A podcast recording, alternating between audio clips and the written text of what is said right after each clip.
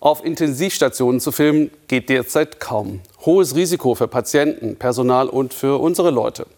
In den Niederlanden haben Ärztinnen, Pfleger und auch eine Postbotin ihren Alltag und ihre Gedanken selbst gefilmt. Ungefiltert und intensiv. Für ein Online-Projekt des öffentlich-rechtlichen Senders BNN Vara.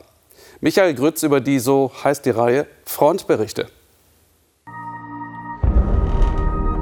Die Niederlande im Bann des Coronavirus. Zehntausende Niederländer befinden sich an der Frontlinie und helfen, damit es dem Land wieder besser geht.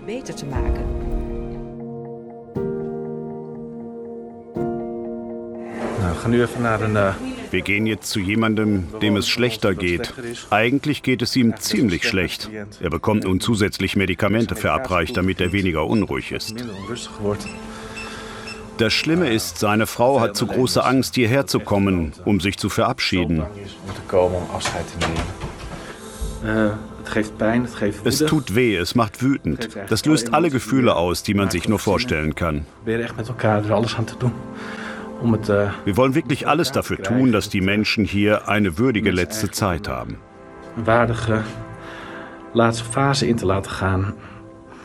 Du kommst hier hin und dann kommst du eine Stunde später noch einmal und dann ist wieder jemand gestorben.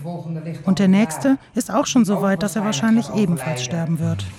Ich bin Adrienne Heuser und ich bin Postbezorger. Ich bin Adrienne Heuser und ich bin Briefträgerin.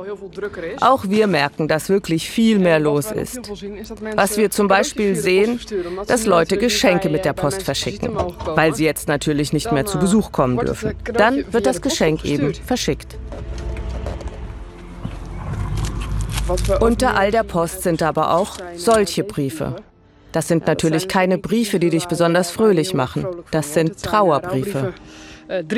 Normalerweise sind es drei in der Woche. Das ist schon sehr viel. Aber jetzt sind es drei an einem Tag. Und das ist wirklich sehr viel. Normalerweise bin ich Lehramtsstudentin. Also ich muss schon sagen, dies hier ist ein ganz schön heftiger Nebenjob. Ich denke, ich bin bereit für einen neuen Arbeitstag. Also, dies hier ist das neue Outfit. Einige Zimmer sind jetzt leer, aber es dauert nicht länger als ein paar Stunden, dann sind sie wieder voll. Ich war in einem Zimmer putzen und dann war da eine der Pflegerinnen der Intensivstation. Die machte ein Videotelefonat mit einer Frau eines Mannes, der dort im Koma liegt. Und irgendwann hielt die so eine richtige Motivationsrede.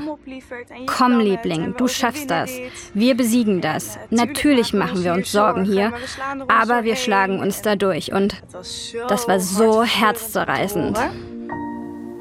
Was vorläufig unverändert bleibt, ist die Besuchsregelung in Pflegeheimen. Hier gibt es viel Schmerz und Trauer. Nach der Pressekonferenz merkte ich, dass mir die Tränen kamen wegen der einschneidenden Maßnahmen. Wenn ich an die Menschen denke, die hier 24 Stunden täglich, sieben Tage die Woche sind. Und ich gehe hier nach acht Stunden nach Hause. Mir ist sehr klar, dass unsere Bewohner das nicht können und dass wir wirklich viel von ihnen verlangen. Ich finde es wirklich toll, dass sie das aushalten. Unser Pflegefachmann Olaf testet übrigens neben den Bewohnern auch Mitarbeiter auf das Coronavirus. Den Mund weit aufmachen.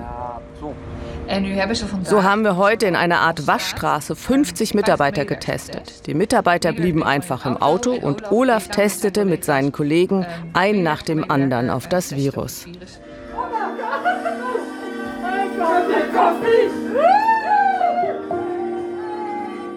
Ja, nogmaals, wir machen Ja, wir machen das Beste draus und ich denke, das tun sehr viele Menschen in diesem Moment. Aber gut, was ist das Beste in dieser Zeit? Hoffentlich, hoffentlich wird es bald besser. Na, das war ein gezellig Gespräch hier. Na, das war doch ein schönes Gespräch. Viel zu kurz. Nimm noch ein Weinchen. Ich habe ein Likörchen. Gin Tonic habe ich auch noch.